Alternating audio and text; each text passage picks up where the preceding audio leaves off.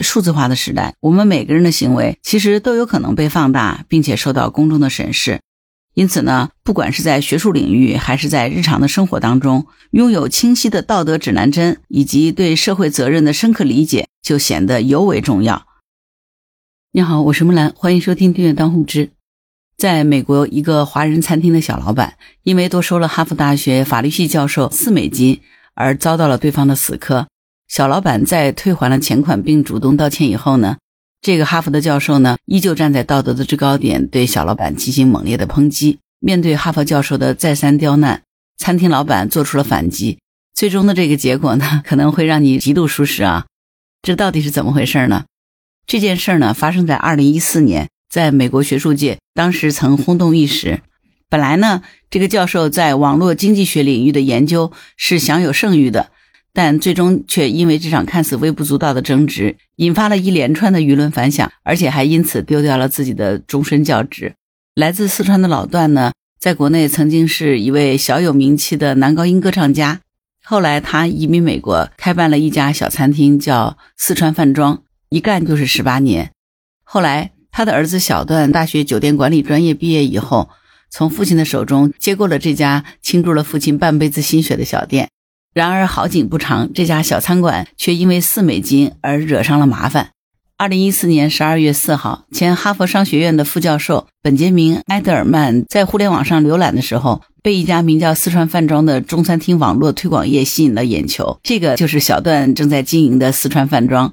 于是，埃德尔曼就通过推广页上留下的联系方式，向四川饭庄订了一份外卖。外卖很快就送达了。埃特尔曼点的外卖包括五道菜。宫保鸡丁、蒜泥白肉、红烧鱼块、酸辣包菜和炒虾仁。四川饭庄的菜呢，的确好吃。埃特尔曼很快就吃完了饭，但是在整理饭盒的时候，他发现账单上的价格和网页宣传的不符。在网络推广页上显示，上面这五道菜的总价是四十九点五五美元，但是外卖小票上却标注为五十三点五五美元，多了四美元。其实，对于大多数顾客来说，这种价格上的小差错可能是一个微不足道的误会，一个友好的电话或者是简短的对话，可能就足以澄清并解决问题了。但是，埃特尔曼认为，在商业交易当中，诚信是基础，而且是至关的原则。餐馆公开标注的价格应当和实际收费严格一致。于是，这个教授在网上找到了餐厅的邮箱地址，随后就给餐厅的小段老板发过去了一封言辞激烈的乱收费的质问邮件。小段老板在看到邮件以后，立刻回了信，并且在邮件中解释说，是因为原材料价格上涨，餐厅在几个月前对每个产品进行了一元钱的价格上调。不过呢，因为平时在网上订餐的人比较少，而订餐的网站又是委托第三方公司创建的，所以没有能够及时对价格做出修改。最后呢，小段老板又真诚地为自己的失误道了歉，并且立即退还了多收的四美金。本来呢，他以为事情到这里就结束了，没想到这个埃德曼呢，依旧是不依不饶。在之后呢，他又给小段老板发了一封邮件，引用了一大段法律原文，并且用专业的词汇指出，餐厅的这种行为已经属于在微小范畴内故意或者是知情的违规，按照美国现行法律的规定，应该进行三倍的惩罚。通俗易懂的说呢，就是小段老板应该再赔偿给他十二美金才对。在邮件的最后呢，他还特意的强调说，他在哈佛大学拥有四个学位，现在是商学院的教授，而且呢，他还有律师的职业执照。面对咄咄逼人的教授，小段老板本着多一事不如少一事，破财免灾的心态，又给他转去了十二美金，并且赶紧找到第三方公司，把网上的菜品价格进行修改。可是不曾想，就算这么做了，这个教授也不肯善罢甘休。随后呢，他又站在道德制高点，给小段老板又发起了一份邮件，并且在邮件当中呢，指出这个餐厅的本意就是为了多牟利，故意不对价格进行修改。如果他现在以他所掌握的证据把餐厅告上小额法庭，那么餐厅的这种恶意欺诈行为至少会被法庭处以二十五美金的罚款。最后呢，这个教授还假惺惺地说，看在小段老板是新移民，不懂美国法律的份上。让小段老板再赔偿给他二十五美金，这件事儿就算结束了。面对哈佛教授蹬鼻子上脸的行为，小段老板没有选择继续忍让，他在回信当中义正言辞地拒绝了艾德曼的要求。艾德曼在看到回复的邮件以后，啊心里的这个火腾的就被点燃了。随后，他就以律师的身份自己代理自己，把四川饭庄告上了法庭。在提起了诉讼以后，他还不解气，又连夜写了一篇四千多字的讨伐长文，放在了自己校园网的主页上。这还不算完，他担心没有人看他这篇文章，于是呢，又用教授的身份要求他班里的学生都好好的研读，并且提交读后感，而且还美名其曰的说。这是在教大家如何运用法律武器保障自己的权利，但是让这个狂妄自大的教授没有想到的是，哈，他的学生并不买他的账。原来啊，这个埃德曼啊，平时在教学当中就是一副高高在上的态度，在教学当中，他不是公报私仇，故意给出低分，就是装腔作势的显摆自己。而学生们看到自己的教授竟然为了四美金和小饭店的老板掰扯了一个多礼拜，还要求他们观摩教授四千字的大作，并且写出读后感，学生们都觉得教授有点过分了。于是就有学生给当地发行量最大的报纸的记者打进了电话。不怕事儿大，就怕事儿小的记者肯定是不会放弃这次机会的哈。很快，全城的市民都知道了这件事儿，而教授写给小段老板的邮件呢？也被泄露到网上，引起了公众对教授行为的广泛质疑。听到这，你是不是有点奇怪？说这个教授这么穷吗？就差这二十五美金吗？其实这个教授他根本就不缺钱，他在当地的富人区有一套价值三百二十万美金的豪宅。同时呢，他出席项目活动的经费呢，居然高达八百美金一个小时，而且每次活动都是五个小时起步的。所以呢，这妥妥就是一个高富帅，对吧？随着深入的挖掘呢，记者还发现哈，这个教授呢是一个打官司专业户。早在两千年他还是学生的时候，就把两家广告公司告上了小额法庭。原因是在未经他允许的情况下，广告公司给他发起了传真广告。简单的说，这就是现在咱们收到的骚扰电话和垃圾邮件。但是在当年，虽然还只是个学生，可是架不住人家年轻气盛哈。埃德曼教授通过一顿猛如虎的操作，还真是打赢了其中的一场官司。只不过呢，对方也就是一个小小的皮包公司。判决书下达以后呢，这家公司就立刻申请了破产。最终呢，埃德曼教授一分钱的赔偿也没有拿到。不过此后的几年呢，他就开始在哈佛大学大放异彩了。二十六岁的时候，他就成为了哈佛大学的助理教授；二十九岁的时候晋升为教授。这期间呢，他还连续攻读下了四个学位，并且通过了司法考试，拿到了律师执照。不得不说哈，这个埃德曼还真是一个会读书的主哈。在拿到了律师执照之后呢，埃德曼教授就开始了他的打官司之路。二零一零年，他以脸书公司的网站可能会非法把用户信息泄露给广告公司为由，把脸书公司告上了法庭。同年晚些时候呢，他又以谷歌公司非法收集用户私人信息为由，把谷歌公司也告上了法庭。不过，这两家公司背后的律师团队也不是吃素的，在这两起诉讼当中。他被对方的律师团队碾压的毫无反抗之力，最终是赔了夫人又折兵，不仅没有拿到赔偿，还自掏腰包支付了起诉费用。有了这两次的失败经历之后，埃德曼意识到胳膊不可能拧得过大腿，于是呢，他把起诉目标又放在了一些小公司身上。在日常的生活中，大到租车，小到家政保洁，他每一次都会挑字眼儿一般的寻找合同当中的漏洞，找到漏洞以后呢，就开始大做文章。因为他索赔的金额并不多，所以呢，他基本上每次都能成功。最让人不能信服的是，他挑选的目标呢，都是第一代新移民，而且以华裔、韩裔为主。他之所以把目标放在这个群体上，就是因为第一代新移民基本上都是出来做小本买卖，所以呢，大多数人都会选择破财免灾。对于衣食无忧的埃德曼而言呢，他可能在乎的并不是赔偿的金额，而是这种胜诉后的自豪感。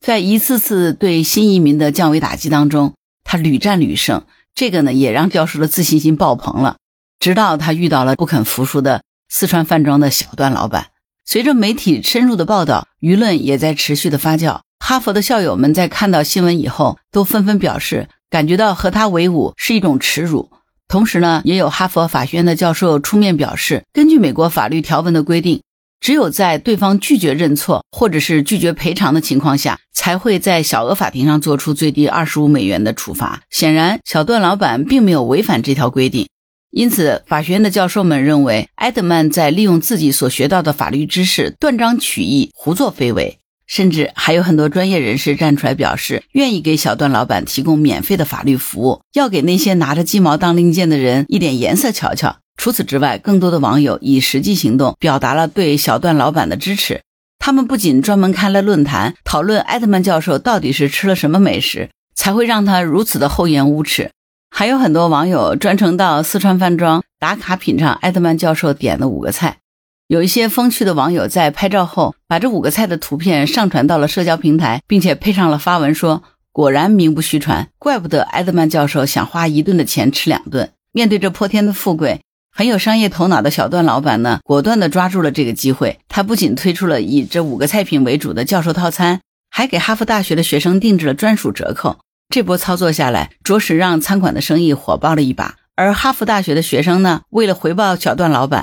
在校内还发起了一个公益活动，他们以四川饭庄的名义向当地的免费食物中心进行了捐款，并且呢，把捐款的金额限制为四美金的倍数。学生们用这种方式划清了和埃德曼教授的界限，同时也表达了自己的立场。因为埃德曼的诉讼呢，哈佛大学的形象也遭遇到了前所未有的考验。作为全球知名的大学，哈佛呢一直以塑造未来的社会精英和学术领军人物为傲。在这个充满期望的殿堂里呢，每一位学者的言行几乎都是被放大，被视作行业的高标准和道德典范的。但是埃德曼教授的不当行为，特别是在公众领域的示范之举。不仅损害了他个人的声誉，更在外界营造了一种哈佛大学内部可能缺乏有效监管的负面形象。因此呢，这场风波也在校园内外引发了广泛的关注和讨论。学校的高层管理者们感到了不安。面对这场危机呢，哈佛大学的领导层也没有选择回避，而是迅速采取了行动。他们组织了一系列的讲座和研讨会，并且邀请了伦理学、历史学家以及法律专家共同探讨职业道德的边界。最终呢，在经历了一段细致又深入的调查过程之后，最终哈佛大学宣布，在合同到期以后，不再和埃德曼教授续签。这样一来呢，埃德曼就失去了终身教职的资格。这个决策呢，也在国际学术界产生了广泛而深远的影响。哈佛大学认为，他们对教授的行为所做出的决策是基于严谨的思考和评估。调查委员会的工作不只是单纯的审查证据，也对大量的信息进行了梳理和分析，包括但不限于电子邮件往来、社交媒体上的发帖内容以及目击者的证词。同时呢，为了确保调查过程的合法性和公正性，调查委员会还特别征询了法律专家的意见。哈佛大学认为，在整个审查期间，哈佛大学致力于维护高度的透明度。不仅在校内保持沟通，也通过各种渠道向社会公众更新调查的最新情况。这种开放的态度虽然有时可能会引发新的讨论和争议，但是也展现出学校对待此类事件的认真态度。很多人对于哈佛大学的决定是表示赞赏的，认为学校展现了其维护学术诚信和高标准的承诺。而另外有一些人呢，则认为这个决策过于严苛了，可能会对学术界产生一种不利于学术自由的冷却效应。但是呢，哈佛大学对于他的立场却是明确无误的。学校强调，学术自由绝非无边界的自由，它并不允许学者在追求知识和表达观点时忽略了遵守规则的重要性。作为学术界的成员和公众人物，学者们在探究真理和自由表达思想的同时，也应当承担相应的社会责任，确保他们的行为和言论与其所在的机构的价值观以及社会的广泛气质是保持一致的。而哈佛大学对于这一原则是要坚定的维护的。在意识到这个事情的严重性之后呢，埃德曼又在校内网上发表了一封道歉信。但是呢，他的道歉信当中呢，依旧充满着傲慢，因此呢，他又收获了一波恶评。最终在合同到期之后呢，埃德曼离开了哈佛商学院。但是呢，他身上这个四美金的标签真的是已经人尽皆知，这个呢，就给他后续找工作带来了重重的阻碍。最后呢，他在微软公司谋求了一份分析师的职位。但是让埃德曼没有想到的是，哈，他十多年前挖下的坑，最后埋葬了他自己。因为微软分析师的工作呢，需要他在网上发表很多报告。还记得前面说过哈，十年前他和谷歌公司打过官司，虽然他输了，但是呢，谷歌公司也是一个爱记仇的主，每次看到埃德曼发表的报告，就会把他打上不公平、不公正的标签。可以这样说哈，谷歌公司真的是把君子报仇十年不晚发挥的淋漓尽致。因为谷歌公司的报仇哈。所以呢，微软公司在合同期满以后呢，也放弃了和埃德曼的续签。此后的两年呢，埃德曼一直是处于失业的状态。但是呢，让人没想到的是，哈，两年之后他又把哈佛大学告上了法庭。这次呢，他起诉的理由是，八年前哈佛大学拒绝给他终身教授职位，是因为大学受到了舆论的影响。根本没有充分考虑到他的教学能力，因此呢，要求学校对他进行赔偿，并且恢复他的工作。不过现在这个案子还没有开庭啊，以哈佛大学的实力，我估计最终的结果也不会如埃德曼所愿哈。当年哈佛大学在决定取消埃德曼终身教职的资格时，学校强调，即便是在尊重学术自由的环境当中，个人行为的界限也是明确的，不容模糊。应该说，当年哈佛大学在做出这项决策的时候，其实是引发了全球对于学术责任、职业道德和个人行为的广泛反思的。我们来回顾这件事啊，差不多十年了，在过去的将近十年的时光里，小段老板和他的四川饭庄和埃德曼教授可以说是形成了鲜明的对比。小段老板靠着那波泼天的富贵，不仅重新装修了店面，还凭借着自己的调酒技术，在饭庄里增开了酒吧。二零二一年，当年的那个小小的四川饭庄，成功的挤进了当地餐馆前五十强，而餐厅里的这个酒吧呢，更是连续两年被评为全城最佳酒吧。就这样哈，因为四美金，两个人的命运可以说是发生了截然不同的改变。这也充分说明哈，任何时候都不能够狂妄自大。毕竟咱们都知道这句话：上帝欲使其灭亡，必先使其疯狂。就算是专业人士埃德曼教授。也是一样的，因为在数字化的时代，我们每个人的行为其实都有可能被放大，并且受到公众的审视。因此呢，不管是在学术领域，还是在日常的生活当中，拥有清晰的道德指南针以及对社会责任的深刻理解，就显得尤为重要。你觉得呢？好啦，关于本期话题，你有什么想法？欢迎在评论区留言。如果你喜欢木兰的节目，欢迎订阅、点赞、转发、当护知，谢谢您的支持。当然，如果你喜欢木兰，也欢迎你加入木兰之家听友会，请到那个人人都能发布朋友圈的绿色平台，输入木兰的全拼下划线七八九，就可以找到我了。好啦，今天就到这儿，我是木兰，拜拜。